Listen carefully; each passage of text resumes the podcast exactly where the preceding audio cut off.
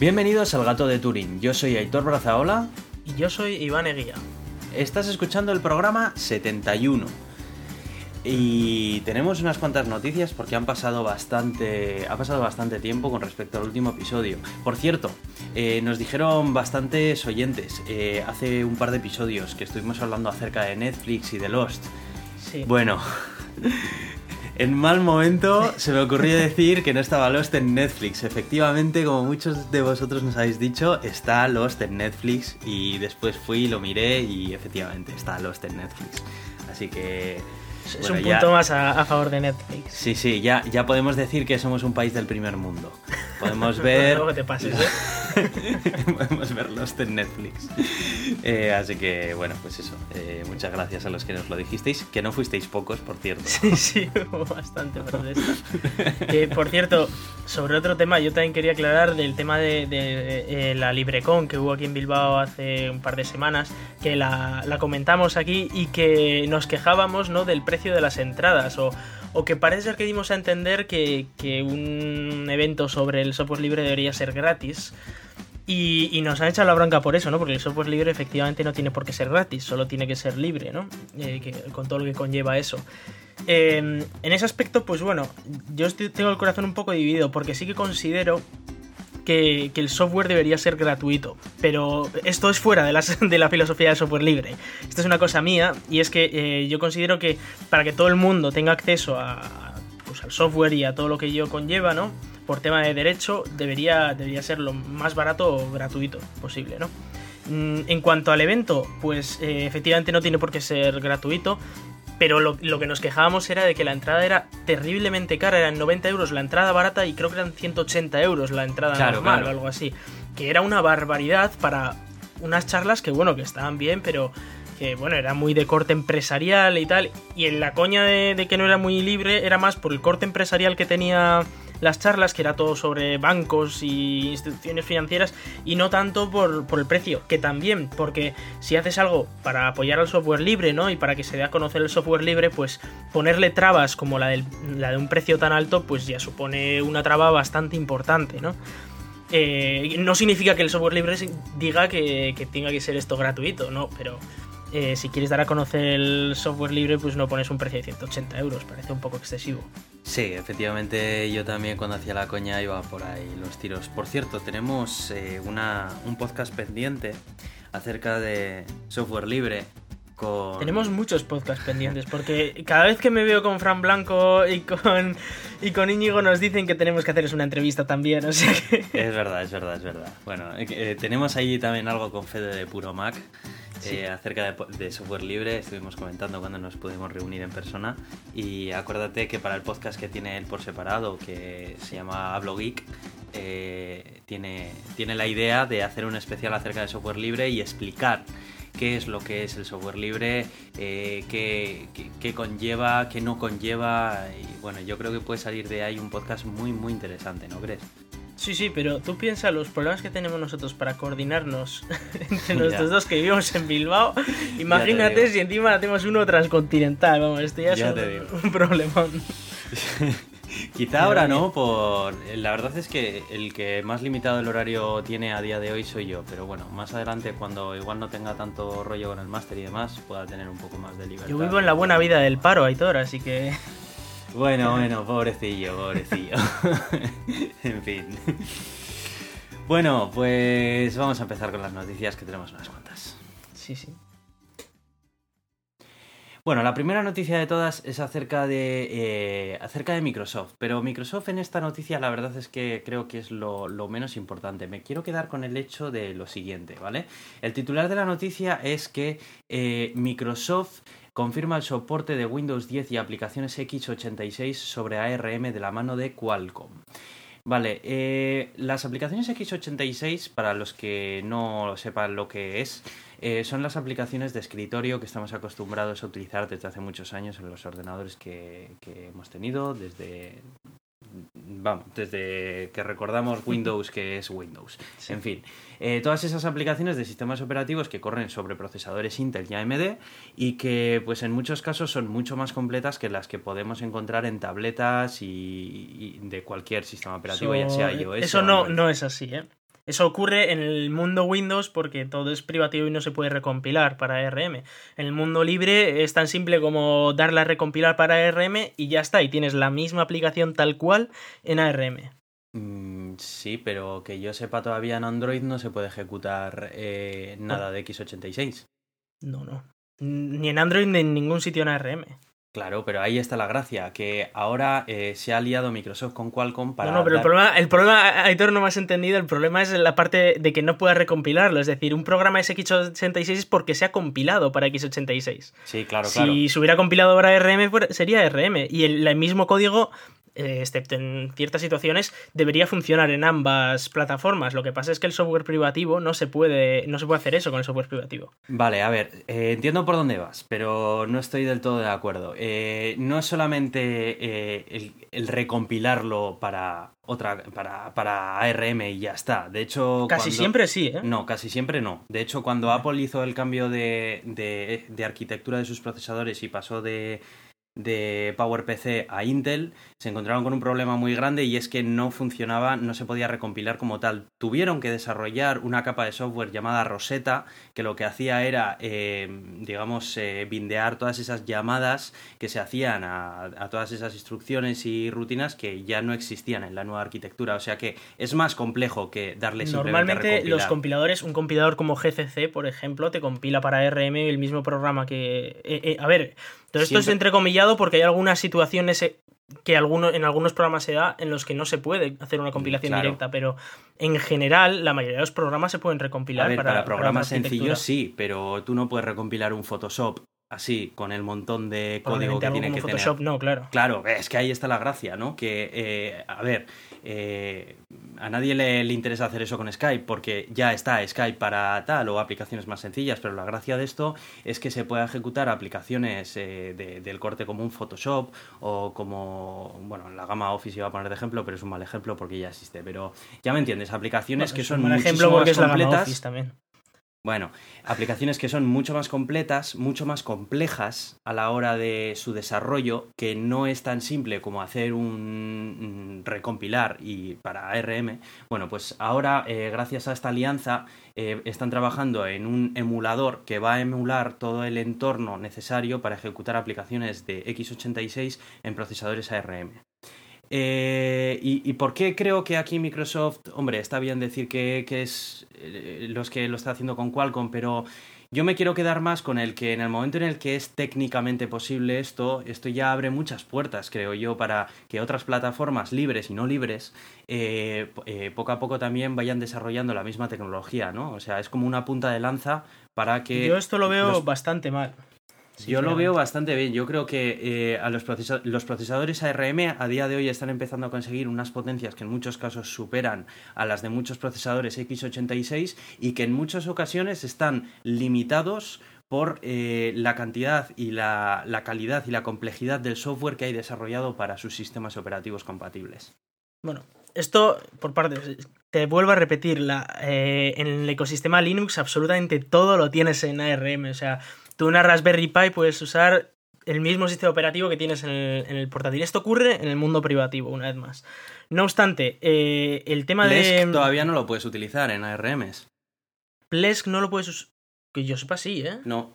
Igual, igual lo que es el servidor no, pero ¿el servidor está seguro de que es público? Sí, porque lo estuve mirando y, y no se podía. Por ejemplo, estabas limitado a, a procesadores x86. O sea que ya ves que todo no.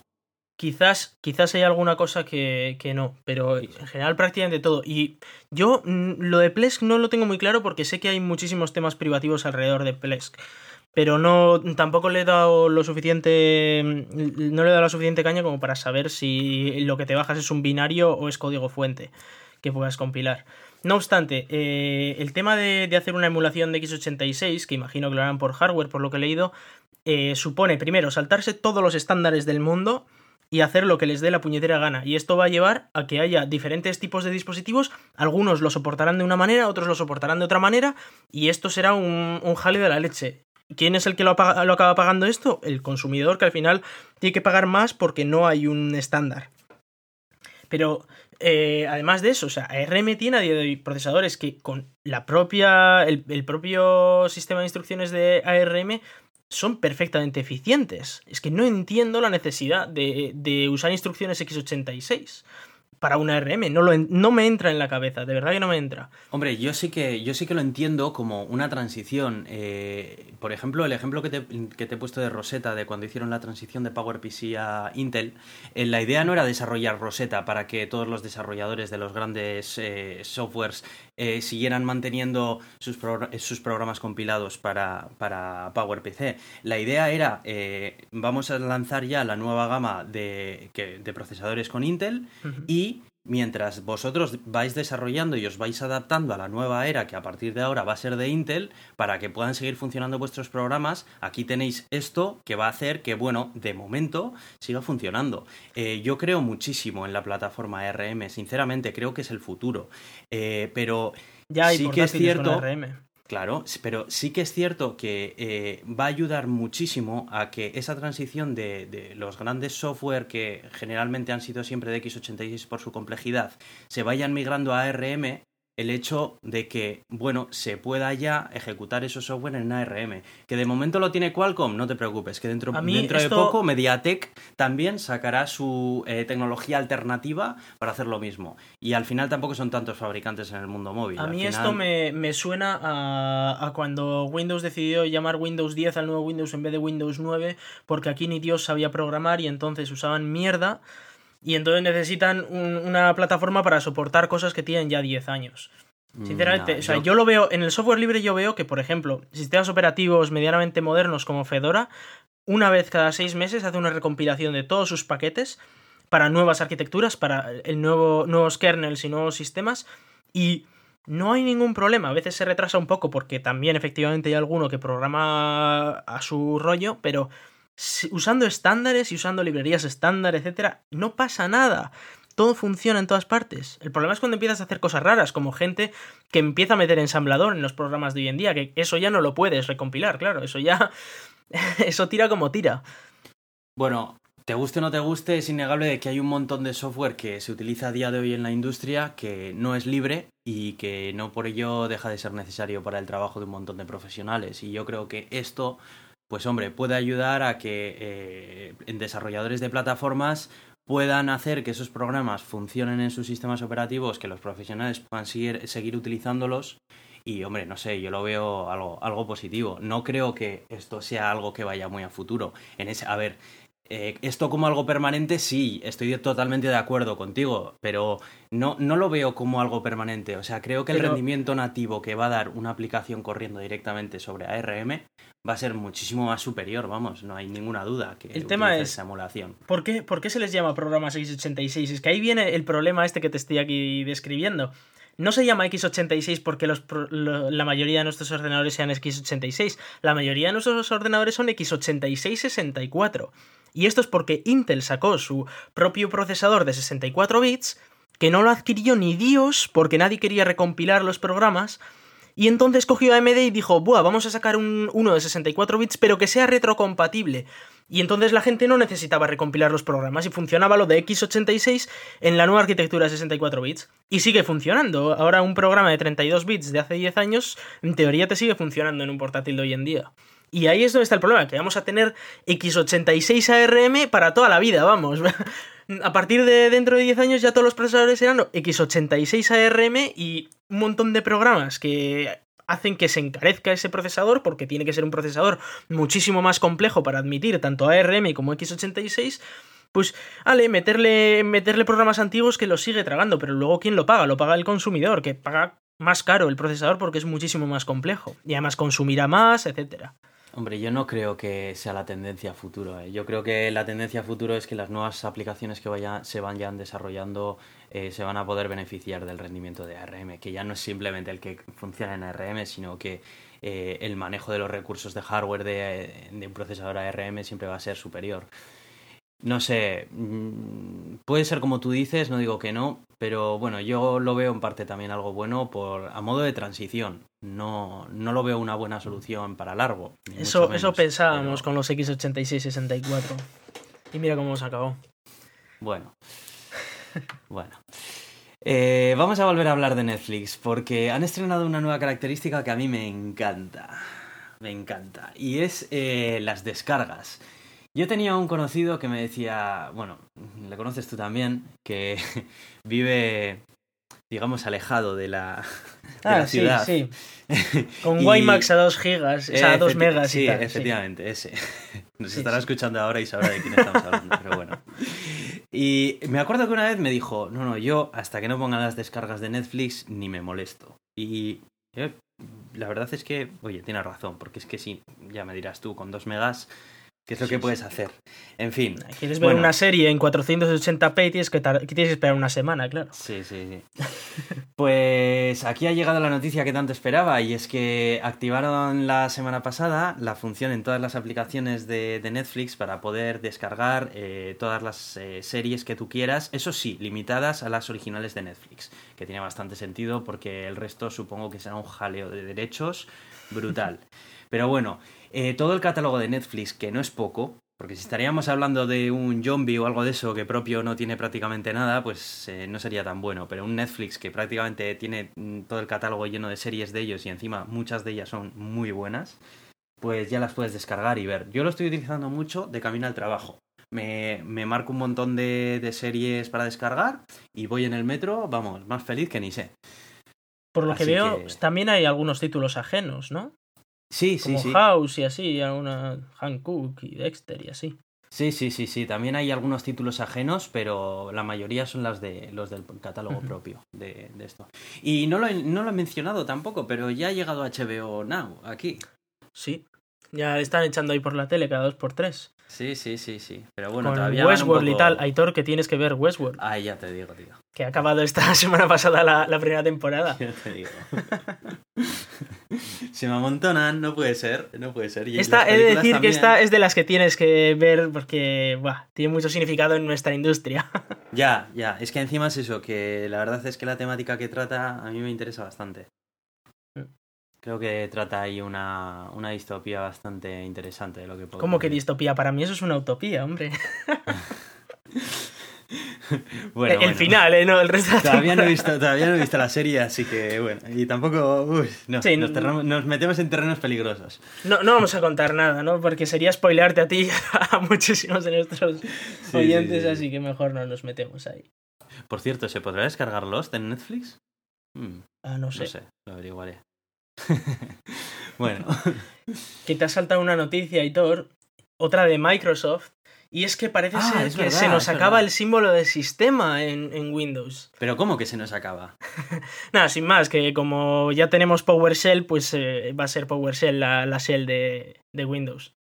Hombre, Hay que recordar ¿no? que PowerShell es eh, coger esa basura de símbolo de sistema o MS2 o como queráis llamarlo y eh, añadirle las cosas guays que tiene Bash en Linux y que pues la gente está acostumbrada a usar porque es mucho más cómodo que el símbolo de sistema y que la gente lleva usándolo por cierto como 20 años y ponerlo como algo súper novedoso que llega Bueno, pero son pulgares hacia arriba, ¿o qué? Tampoco te gusta esto. No me seas Grinch, ¿eh? No, no me, no me gusta. Si quieres usar Bash, usa Linux y ya está. No, no andes usando PowerShell o un Ubuntu sobre, ver, sobre no, Windows no, para que puedas ver. meterle no sé qué. A ver, esto no es el Ubuntu sobre Windows, esto es PowerShell, esto es una evolución de... Esto es una evolución del símbolo Una mala evolución, pero sí, sí. Bueno, vale, pero es una evolución. usar Bash, hombre. ¿para qué vas a usar PowerShell? No, no seas tan negativo, hombre. Joder, no seas tan... Hombre, Lo no único sé. bueno es que desaparece MS2. El siguiente paso es que desaparezca PowerShell y con ello, pues que se lleve todo Windows ya. Yo sinceramente estoy muy contento con, lo, con las nuevas estrategias que está eh, teniendo Microsoft últimamente. A ver, dentro de lo que es Microsoft, que, Claro. que a ver qué le puedes pedir a Microsoft, pero no sé, a mí me parece que están haciendo las cosas bastante bien. Eso, eso es como. A ver, iba a decir una burrada, pero eso es como si. Algo más suave. Es como si viene Jack el Destripador y una semana no mata a nadie. Y dices, joder, pues, pues está bien, ¿no? Pero tampoco es como para fe- felicitarles.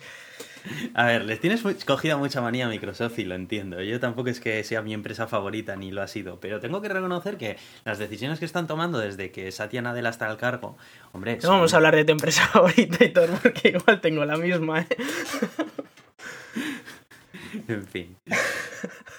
Bueno, bueno, bueno, bueno. Eh, pues, pues eso, o sea, que ya no va a venir en las próximas actualizaciones de, Eso de. Microsoft. A partir del año que viene, en la próxima actualización de Windows 10, parece ser que, que van a quitar el este. Hablando de empresas que se han ganado mi odio eterno. Oye, ¿qué ha pasado con Pebble, tío? Me acordé de ti Pues según sí, leí la noticia. Sí, me cagué en sus muertos.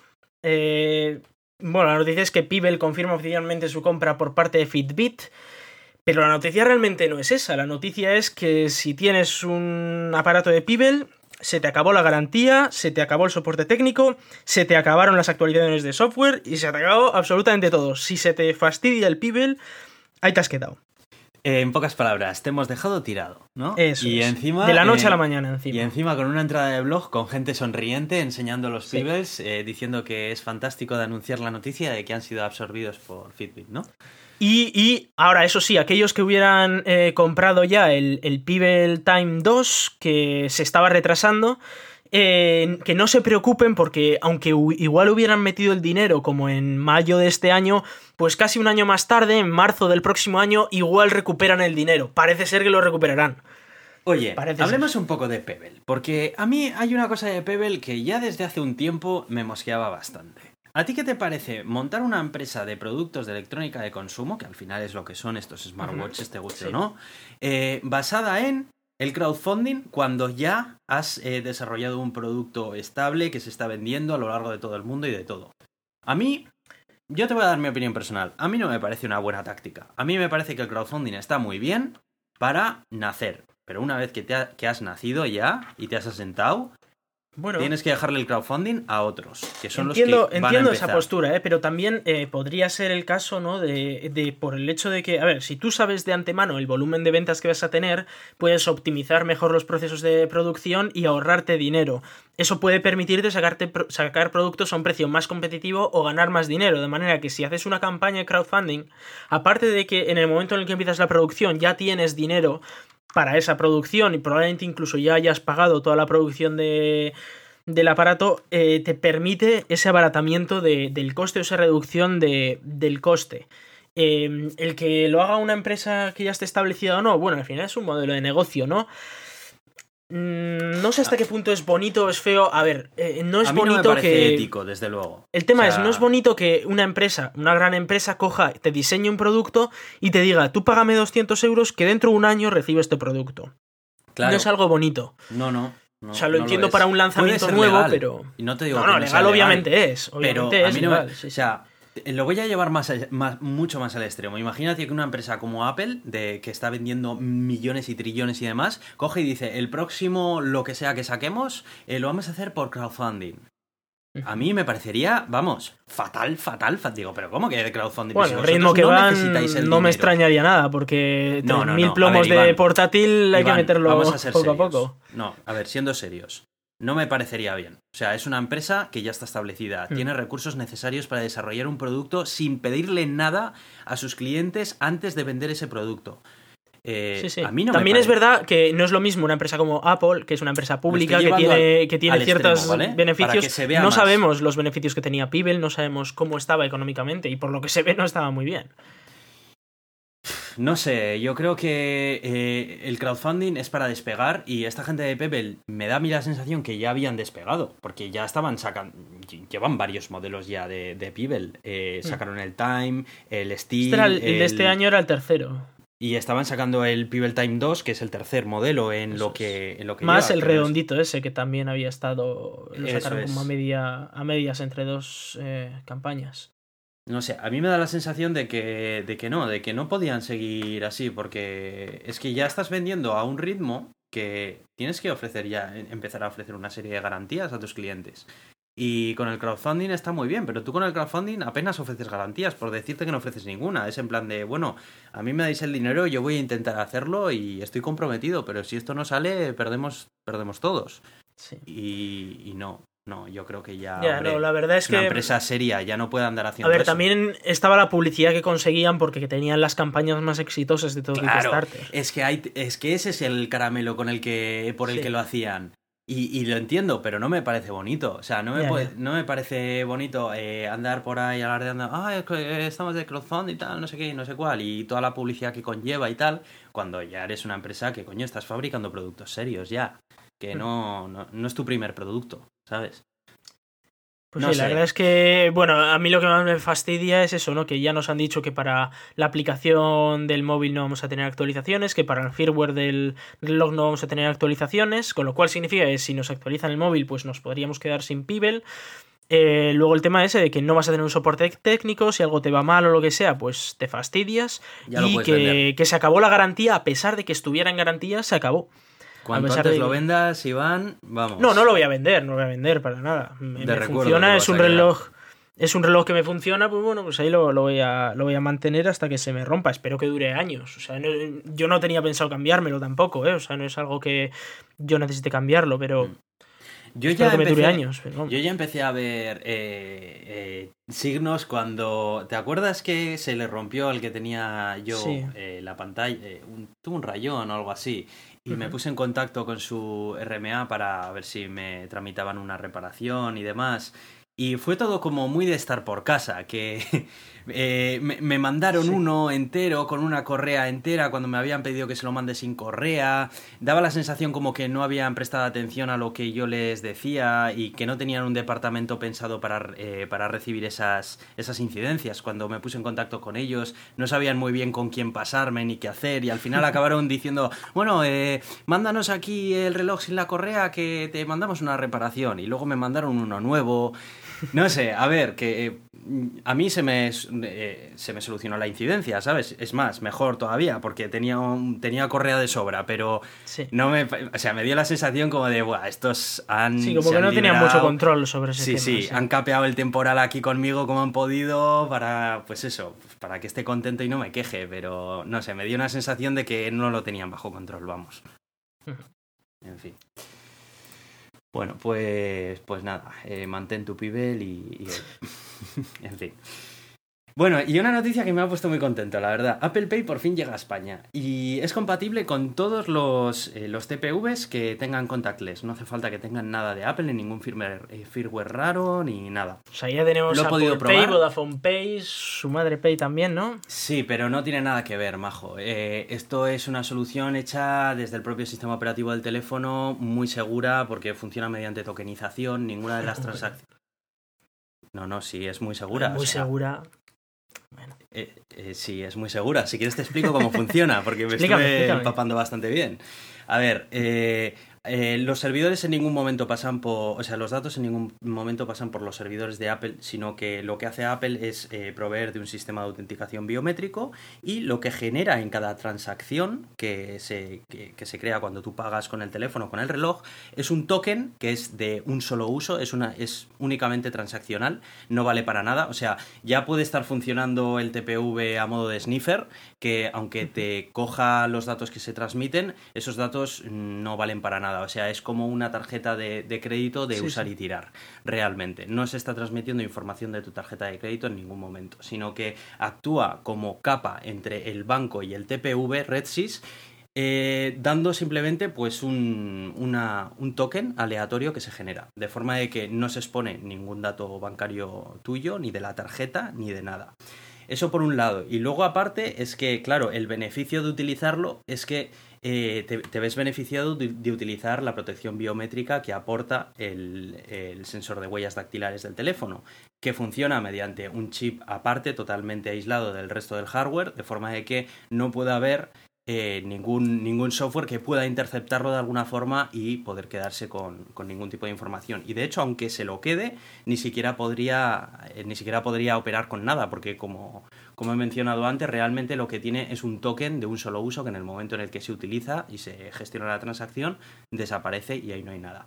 Esto es muy diferente del sistema que lleva, que, utiliza eh, tanto el Vodafone Wallet como el Samsung Pay y todos los demás.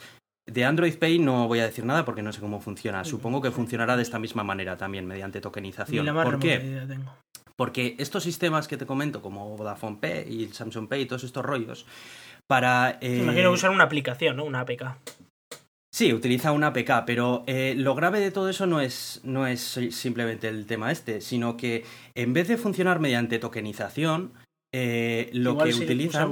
así, ¿no? No, lo que utiliza es un protocolo que se llama HCS, Host, eh, Host Car Eh, HCS, eh, Hostcard, eh, bueno, no me acuerdo cuál es eh, el- la S, no me acuerdo de qué. era. Bueno, esto, es como, básicamente, esto es como las letras en la NASA y estas cosas que nunca se sabe de qué. Sí, bueno, básicamente lo que hace es duplicar la señal que, que emite la tarjeta de, de crédito. Eh, ¿Tienes alguna de esas tarjetas de crédito o débito Ah. que me parecen altamente inseguras? Esas que llevan un chip Yo, contactless. yo me compré un inhibidor.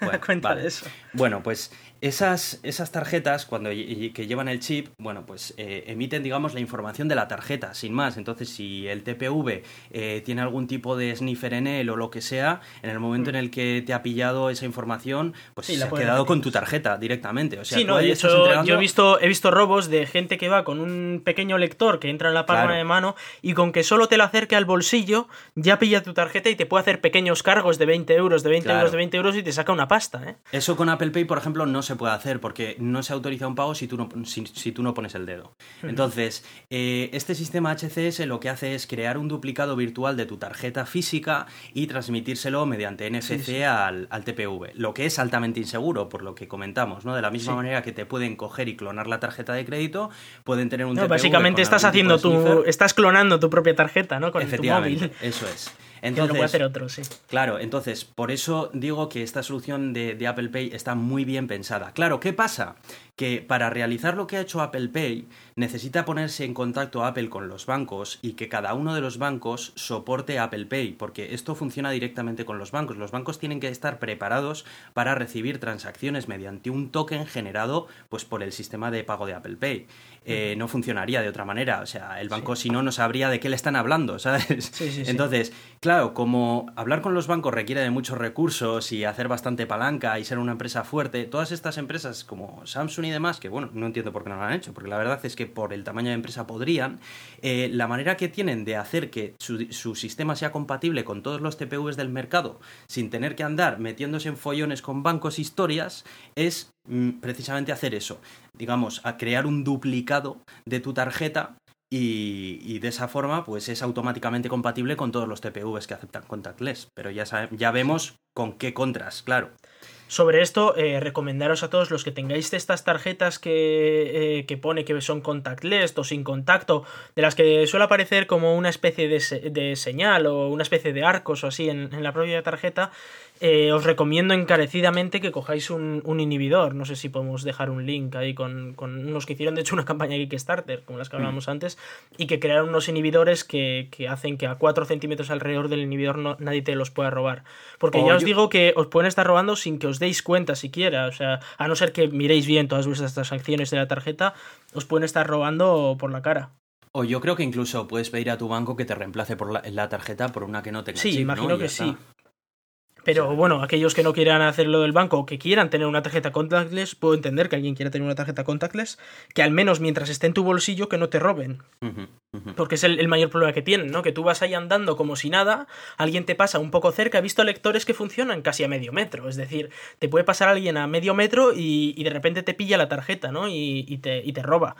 Con lo cual, eh, mejor tener un inhibidor que, de hecho, fue gracioso porque hace poco, a cuenta del inhibidor, en, en el supermercado me empezó a pitar una de las, de las estas y digo, pero ¿qué leche estará pasando? Y resulta que era el inhibidor que es, al pasar muy cerca al inhibidor, como funcionan por tecnologías muy parecidas, intentaba leer el chip NFC de mis tarjetas para saber si eran una compra que yo había hecho en el supermercado. Mi inhibidor respondía destrozando la señal y entonces pensaba que estaba intentando robar con un inhibidor, ¿no? Pero no, no era el caso.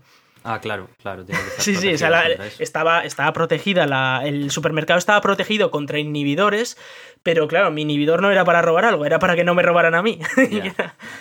Pero os Bueno. recomiendo uno, desde luego.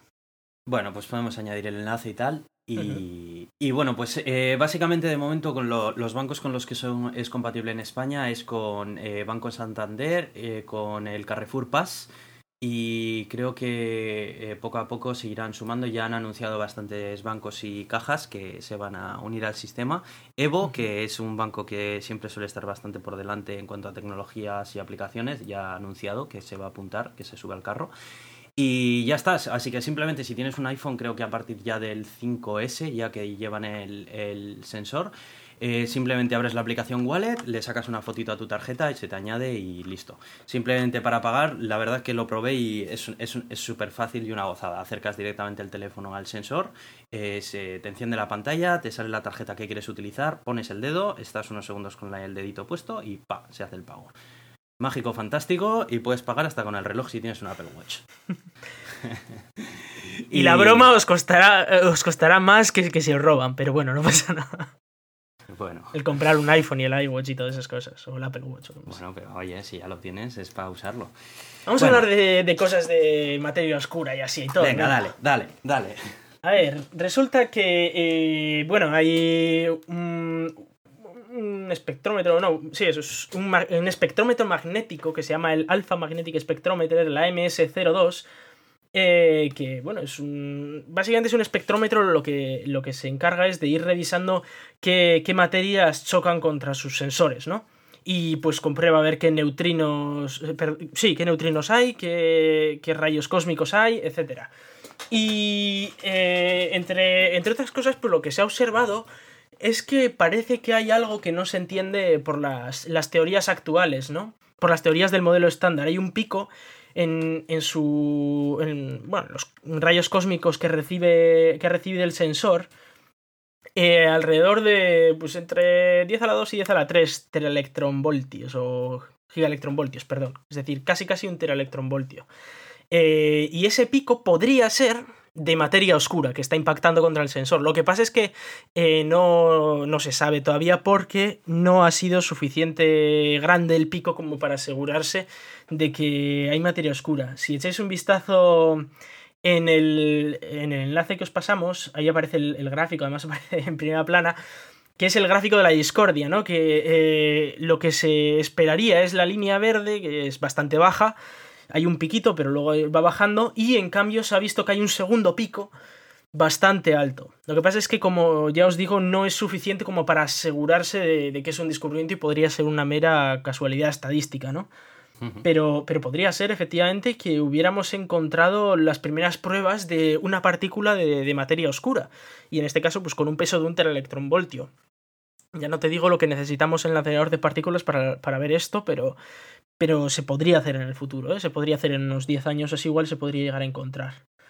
La verdad es que para ser una anomalía, la diferencia de lo que debería ser y lo que se ha encontrado es bastante alta. ¿eh? Sí, es, es, es una anomalía de casi 3 sigmas. O sea, es decir, que está tres veces fuera de, de la variabilidad estándar, ¿no? Lo cual es bastante, pero eh, solo se considera un descubrimiento científico si supera las 5 sigmas, con lo cual, de hecho ha habido, eh, me acuerdo en el CERN hace, hace no mucho, hubo un pico de 2,3 o 2,4, es decir, que era un pico no tan alto como este, pero, pero bastante alto, muy cerca de este, y luego resultó que no era nada, que, que hicieron otra vez la, un millón de colisiones más y se, se quitó, ¿no? Eh, hay que recordar que, bueno, esto, a pesar de que sí que forma parte de, un experimento del CERN, el AMS, no está en, el acelerador de, Ginebra, sino que está en el espacio, en la Estación Espacial Internacional.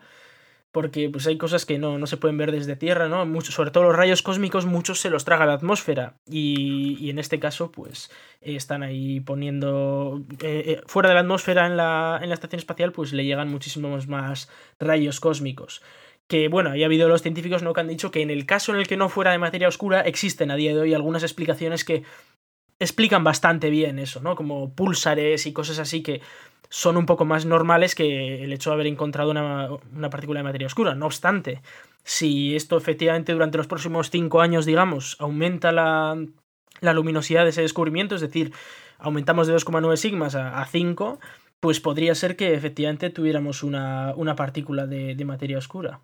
Estaría chulo. Sí, sí, sí. Y la verdad es que esto arrojaría un montón de luz sobre la física. Eh, sobre todo sobre el hecho de que nos falta algo en, la, en el modelo estándar que no, que no cuadra, sí.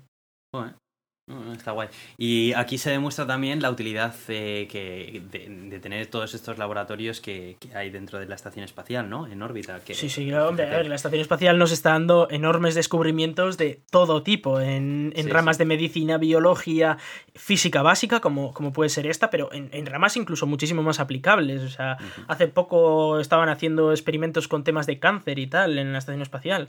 Mandan ratones de vez en cuando, tiene que ser aquello un zoo. Y, el tema de, pues eso, cómo, cómo, poner, cómo cultivar las plantas en gravedad cero y cosas así que, pueden servir ya no solo para posibles viajes a, Marte, bueno, a Marte no sé si llegaremos alguna vez, pero posibles viajes al espacio, sino que también para, para eh, aplicaciones aquí en la Tierra, ¿no? Eh, yo siempre pongo el ejemplo de que el velcro se, se, descubrió en la estación espacial y que el teflón también se descubrió, o sea, bueno, no se descubrió en la estación espacial, pero fueron eh, investigaciones paralelas para llevarlo a, la estación espacial, tanto el velcro como el teflón, por ejemplo. Y ahora y la pasta de dientes también, si no me equivoco, ¿no? Puede ser. Esa no la conozco. Sí, creo que fue un, invento para poder eh, lavarse allí y tal, como un jabón que se pueda utilizar fuera. Que por cierto se lo tragan los astronautas. Claro porque no tienen dónde escupir. Eh, ah, claro, claro. Y creo que precisamente eh, la gracia de la pasta de dientes era esa, que eh, te lo podías tragar y, no te ocurría nada, vaya. Que no era como. Pues, joder, muy bien. A ver si se descubre esto, la verdad. Sería una nueva etapa en la física. Estaría muy bien. Otra, otra etapa de las que estamos empezando es la de la física gravitacional, esta que se llama, ¿no? La de poder ver más allá de la luz, y es que ya no necesitamos la luz para para ver en el espacio. Hasta ahora pues podías ver el espacio en diferentes longitudes de onda y ahora puedes verlas en, una nueva, en un nuevo método que son las ondas gravitacionales. Y eh, resulta que parece ser que aquí también hay un pequeño descubrimiento, aunque no está claro, y que de nuevo a tres sigmas parece ser que LIGO, que es el observatorio este que, que va midiendo las ondas gravitacionales, podría haber visto ecos de una onda gravitacional. Es decir, que, hay una onda gravitacional. Hay que recordar que hace dos años ni siquiera habíamos visto una onda gravitacional. Ahora ya somos capaces de ver hasta ecos donde pueden, pueden haberlos, ¿no? y el caso es que, em, bueno, podría ser que efectivamente eh, hay un par de. un par o tres de, ecos eh, después de una onda gravitacional, aunque eh, una, una vez de nuevo es un descubrimiento a 2,9 sigmas aproximadamente con lo cual no se puede asegurar que, sea un descubrimiento real, igual es mera, eh, mero sesgo de confirmación, como decían aquí algunos, ¿no? De que si estás justo buscando ecos, pues casualmente los puedes encontrar, ¿no? Y además han, han sacado un, un patrón que era el, que, el previsto y parece que lo, lo clava justo, justo, ¿no? El previsto. Y dices, hombre, mucha casualidad es, ¿no? También. Ya. Eh, Francis es bastante escéptico con el tema, ¿no? Dice, mm, podría no serlo, ¿no? Y tal. Eh, pero bueno, esto significa que si, fueran reales eh, los, los, ecos de, estas ondas, es que podría ser que hubiera un tipo de, de, agujeros negros que no son exactamente agujeros negros, o una especie de agujeros negros especiales, que tendrían una superficie sólida en el horizonte de sucesos. Es decir, que no, no son un vacío. A día de hoy los agujeros negros, tal y como se entienden, es que tú te acercas al agujero negro y llega un momento en el que estás dentro del agujero negro, pero tú no lo sabes, o no, no notas diferencia, ¿no? Entre dentro y fuera del agujero negro. Obviamente aquel que esté fuera eh, sí que verá que de repente pues, dejas de, deja de verte, ¿no? Si él va a suficiente velocidad, etcétera, llega un momento en el que ya no puede verte porque tú alcanzas velocidades cercanas a las de la luz, etcétera. Pero si efectivamente hay ecos, significaría que podría haber agujeros negros eh, que ese horizonte de sucesos fuera una superficie sólida, es decir, que te pudieras caer contra, contra el agujero negro y pegarte un leñazo terrible, claro. Eh, y eso sería espectacular. Y hablaban pues todos estos firewalls y tal, ¿no? Que, igual es una frontera de fuego que destruye absolutamente todo lo que, lo que pasa por ahí, etcétera. Bueno, bueno, la, imaginación echa a volar. Eh, no, bueno, eso es. Eh, de hecho, es una teoría que está bastante. bastante avanzada. El hecho de que podría haber es una especie de firewall, ¿no? Que, que todo lo que lo toca lo, revienta y lo, lo destruye que sería una explicación de por qué hay tanta entropía en, en, un agujero negro, ¿no? Pero bueno, eh, todavía, como ya os digo, no es, no es 100% seguro, es 2,9 sigmas. Eh, podría ser un sesgo, podría no ser exactamente así, podría ser que los científicos querían verlo y lo han visto, que pasa a veces, los científicos fallan, para eso está el método científico, para que aunque tú lo veas, como hemos dicho antes, hemos visto un pico ahí, pero podría no ser real. Aunque lo estemos viendo, hay que asegurarse con el método científico y para eso pues vamos a necesitar muchísimos más años de experimentos. Eh, hace, hace no mucho también hubo noticias acerca de ondas gravitacionales, si no, me, si no me equivoco, me suena. Pues la verdad es que estamos teniendo varias ondas gravitacionales cada cierto tiempo. Básicamente estamos teniendo una onda gravitacional cada dos meses algo así, que están ahí descubriéndolas y, está siendo espectacular. La mejor parte de las ondas gravitacionales es que nos permiten ver más atrás en el tiempo, porque eh, no sé si te acuerdas que nosotros lo más lejos que podemos ver eh, es a, lo que se llama esa, esa, sopa primigenia, ¿no? Que nosotros vemos como fondo de microondas, fondo cósmico de microondas, que es 300.000 años después del Big Bang. Eh, cuando de repente el, universo pues eh, bajó su temperatura y se hizo transparente, aumentó su densidad de manera que los fotones pues podían atravesar el universo, ¿no? Y entonces empezaron a, a fluir los, los fotones. Y esa luz ha ido viajando, viajando, viajando y nos llega aquí. llega. Eso es, nos, llega aquí después de 300... O sea, es una luz que se creó 300.000 años después del Big Bang.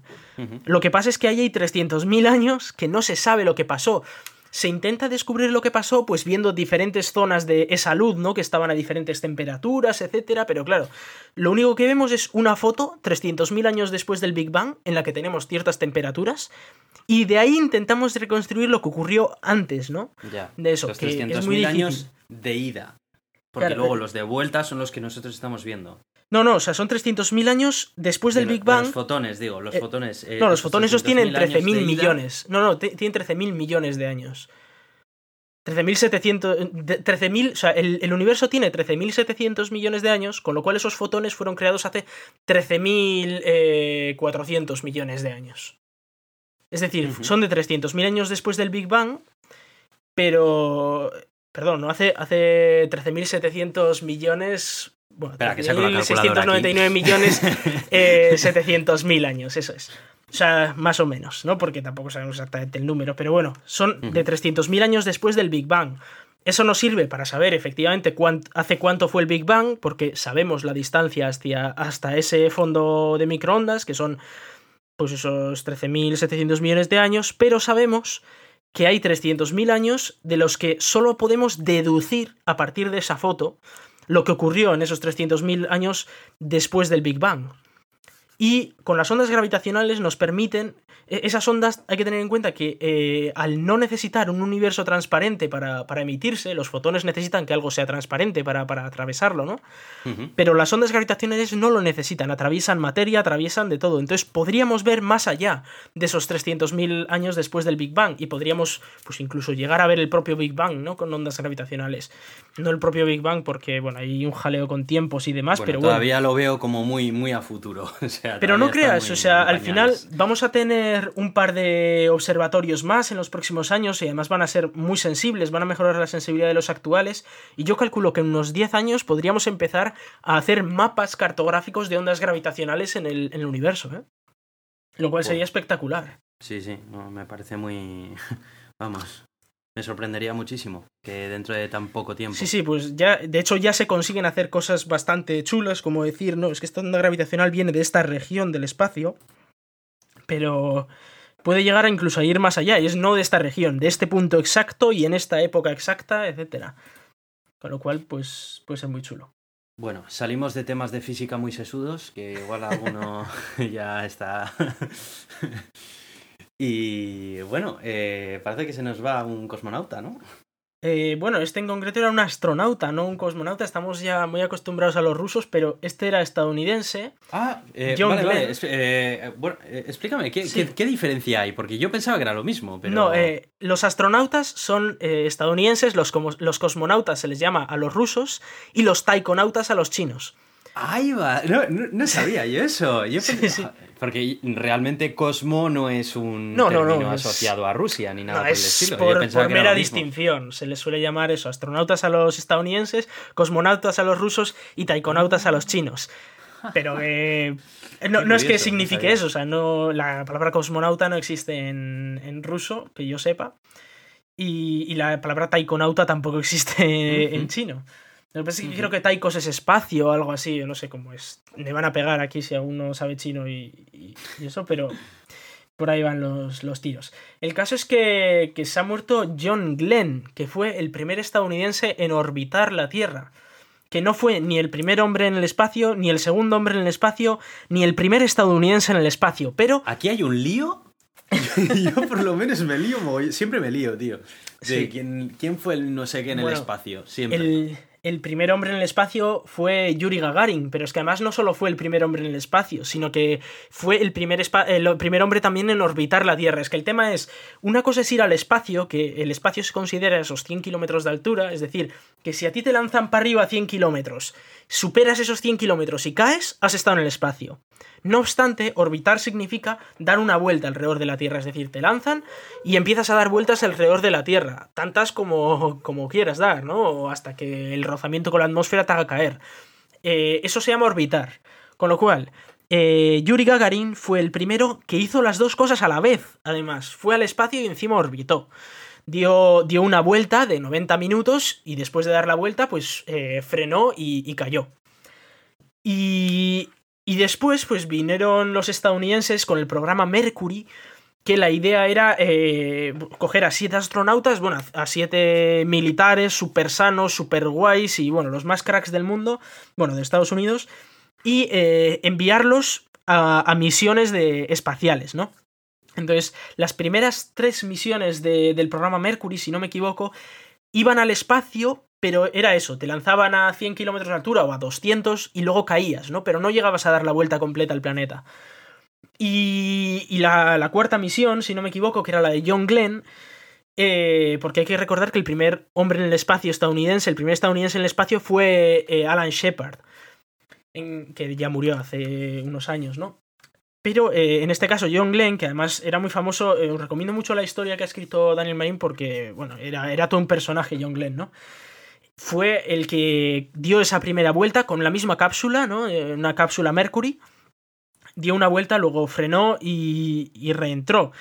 Que también tuvo varios problemas porque eh, no, no estaba claro si se le había soltado algún sistema, tuvo que usar los retrocohetes en la reentrada y pensaban que eso igual podía quemar la, lo que es la- el sistema de ablación, ¿no? La, la capa de ablación.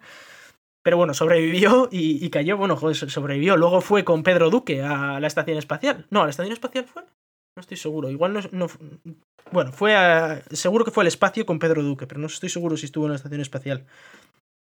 Y, y bueno, y, y luego pues, pues volvió a, a Tierra y, y se ha muerto. Él solía decir que, que una cápsula Mercury, o sea, tú no te metes en una cápsula Mercury, sino que tú te pones una, una cápsula Mercury.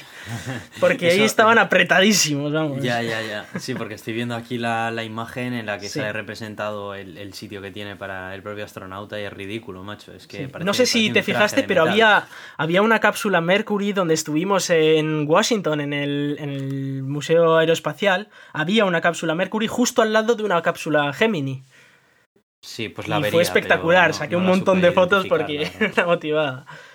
Una cápsula real, de las que había vuelto del espacio, ¿no? Que, que es algo espectacular. Luego hay que recordar que después del programa Mercury estuvo el programa Gemini, que lo que hacía era, eh, principalmente una de las grandes eh, cosas que, que llevaron a cabo fueron las maniobras espaciales. Es decir, ya parece ser que lo de orbitar pues era algo más o menos trivial, ¿no? Ya habían mandado tres cápsulas a orbitar. Y en el programa Gemini lo que hacían era pues maniobras orbitales, como por ejemplo sacar a un astronauta del- de la cápsula y volverlo a meter, o abrir la cápsula en vuelo para probar los trajes espaciales, o acoplar dos naves Géminis para una con la otra, ¿no? Para, para probar que podían acoplarse, el cómo conseguir esas acoplaciones, que hay que recordar quién fue uno de los mejores en acoplar cápsulas Géminis. ¿Te, te suena quién puede ser, Aitor? Mm, Pues no, no. El segundo hombre en la luna, Buzz Aldrin, era un puñetero crack haciendo acoplamientos. De hecho, por eso fue el segundo hombre en la luna, porque era un puñetero crack haciendo acoplamientos con las Géminis. Y luego ya, como cuando vino el programa Apolo, pues eh, después de meter el tío mucha caña, porque era un pesado y no le, no le caía bien a, a casi nadie de los jefes, le dejaron, le dejaron ser el que llevara ¿no? el, el módulo de aterrizaje, etcétera. Lo cual, pues es algo, algo bastante chulo. Sí, sí. Y luego de ahí ya pasamos a los transbordadores, a la época de, de las Mir. Ojo, también hay que recordar aquel momento en el que eh, des- después del programa Apolo, pues como ya como síntoma del fin de la Guerra Fría, cogieron una Soyuz y una cápsula Apolo e hicieron un acoplamiento en el espacio usando un módulo un poco especial que pudiera acoplar la sonda Soyuz con la Apolo. Y fue la primera vez que estuvieron en una vamos, en, un eh, en una nave espacial tanto estadounidenses como rusos, ¿no? Justo después de la Guerra Fría. Que era como ya dar por, por acabado aquello. Que también estaba esa misma maniobra representada en el Museo de, de Washington y teníamos una Soyuz, que era una réplica, junto con una cápsula Apolo que no estoy seguro si es real, ya no me acuerdo, eh, tendría que mirar las, las fotos porque es verdad que había dos cápsulas Apolo reales en el museo y, y estaban acopladas con un módulo de acoplamiento especial para poder acoplar las, las Apolo que eran totalmente distintas a las Soyuz. Ya me acuerdo ya, que andabas ahí más feliz que, que ni sé. Ya- Sí, bueno, pasé, vamos. Bueno, la verdad es que ha sido sonado, ¿eh? porque lo han sacado Sí. hasta en las noticias. Yo lo he visto hasta en las noticias y todo. Y joder, cuando ves en un medio generalista que hablan de estas cosas. La verdad es Eh, que se nos están yendo ya casi todas las personas que eh, hicieron esas, esa primera época ¿no? de, del espacio. Nos quedan muy nuevos. pocas personas, creo que nos quedan tres de los que estuvieron en la Luna. Y, y bueno, pues cada vez menos, ¿no? Dentro de poco vamos a vivir un mundo en el que nadie ha estado en la Luna, por ejemplo. O en un mundo en el que, pues eso, que, que ya no, se, no hay nuevos descubrimientos espaciales o no hay grandes misiones espaciales tripuladas.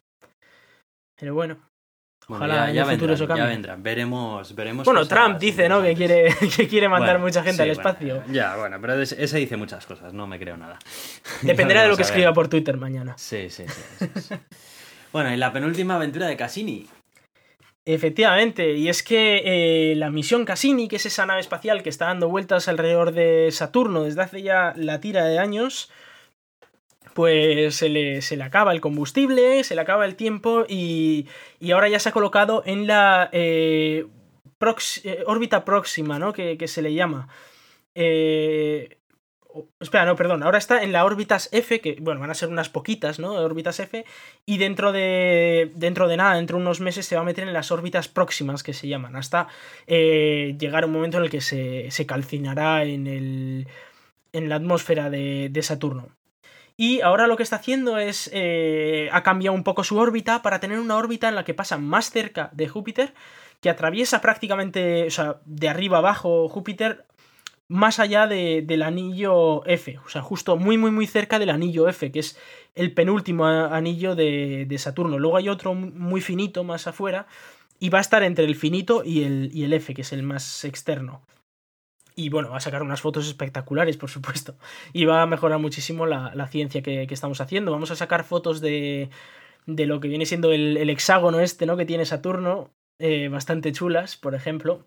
Y de, Bueno, las, las fotos que ya hay son Sí, espectaculares. son espectaculares, pero, pero incluso son- más, porque ya ves que se va a acercar muchísimo más. Y eh, pues eh, el 22 de abril, después de dar 20 vueltas a- al planeta, ¿no? Que va a hacer... eh, lo que ha hecho ha sido acercarse mucho a la luna de Titán y eso le ha permitido acercarse más luego a Saturno y va a estar dando ahí vueltas hasta el 22 de abril, que son en total 22 órbitas, y, y luego lo que hará es volverse a juntar con, con Titán y empezar a dar vueltas muchísimo más cerca por dentro de los anillos, es decir, que va a estar entre los anillos y la atmósfera de Saturno dando vueltas. Con lo cual vamos a ver fotos incluso de más de cerca, ¿no? Y eh, eso significará que poco a poco se irá acercando hasta que llegue un punto en el que se acabe calcinando en la, en la atmósfera. Oye, ¿no hay problemas de que dentro de los anillos se... Porque al final los anillos son... ¿Qué es hielo o son rocas? O... Sí, rocas y hielo y así, sí. Sí, ¿no? ¿no? ¿No hay problema de que colisione y se destruya ahí dentro? Bueno, eh, la gracia es que eh, la, la órbita que tiene, si te fijas en el diagrama que aparece en, en el blog de Daniel Marín, es una órbita muy polar, es decir, que, que va de, de norte a sur prácticamente y luego se aleja un montón, se aleja hasta la, la órbita de Titán. Entonces esto permite, primero, que, que pase atravesando los anillos de arriba abajo. y, Mm. y coge el hueco que hay, un hueco bastante grande, de miles de kilómetros, entre el anillo F y el anillo exterior, el más exterior de todos, y se mete por, por ese agujero de arriba abajo. Y luego, cuando se acerque más, lo que va a hacer es pasar entre el anillo más cercano de Saturno y el propio Saturno. De- hay bastantes kilómetros ahí y va a pasar justo por ese agujerillo. Y va a estar ahí pasando un montón de veces hasta que ya decidan meterlo contra la atmósfera. Ya. Entiendo. Pues mola, mola. Eh, ya veremos a ver qué, qué fotitos nos trae, la verdad. Yo, a mí me, me gusta mucho el tema del hexágono, macho, porque es más raro que, que ni sé. Ya, es que es como tan... eh, eh, es una forma geométrica tan exacta que llama la atención en la naturaleza, ¿verdad? Porque la Sí, sí. naturaleza no suele eh, dibujar formas geométricas Además, tan... es que ningún planeta tiene un hexágono en, en su superficie, ¿no? Ya. Y es muy raro. Y en el Polo Sur, por ejemplo, no tiene hexágono, pero en el Polo Norte sí tiene un hexágono. Y no está nada claro por qué tiene ese hexágono ahí. Bueno, pues dejaremos la intriga por lo menos hasta el siguiente episodio del Gato de Turín, que serán dos semanitas. Eso es. Y vamos a ir cerrando este, ¿no? Que ha estado bien. Sí, Eh, sí. vamos a recordar eh, los métodos de contacto y dónde nos podéis escuchar. En primer lugar, nos podéis escuchar en Euska Digital los jueves a las 7 de la tarde y la repetición el domingo a la misma hora. Nos podéis escuchar también en Radio Podcastellano en el momento en el que salgamos. Nos podéis enviar cualquier comentario o lo que sea a elgatodeturin.gmail.com y podéis enteraros de cuando publicamos y de cualquier cosa que ocurra entre publicación y publicación en nuestra cuenta de Twitter, que es arroba elgatodeturin. Tenemos página en Facebook y nos podéis escuchar también en iTunes y en iVoox. Yo soy Aitor, arroba cronosnhz en Twitter. Y yo soy Iván. Muchas gracias y hasta dentro de dos semanas. Adiós.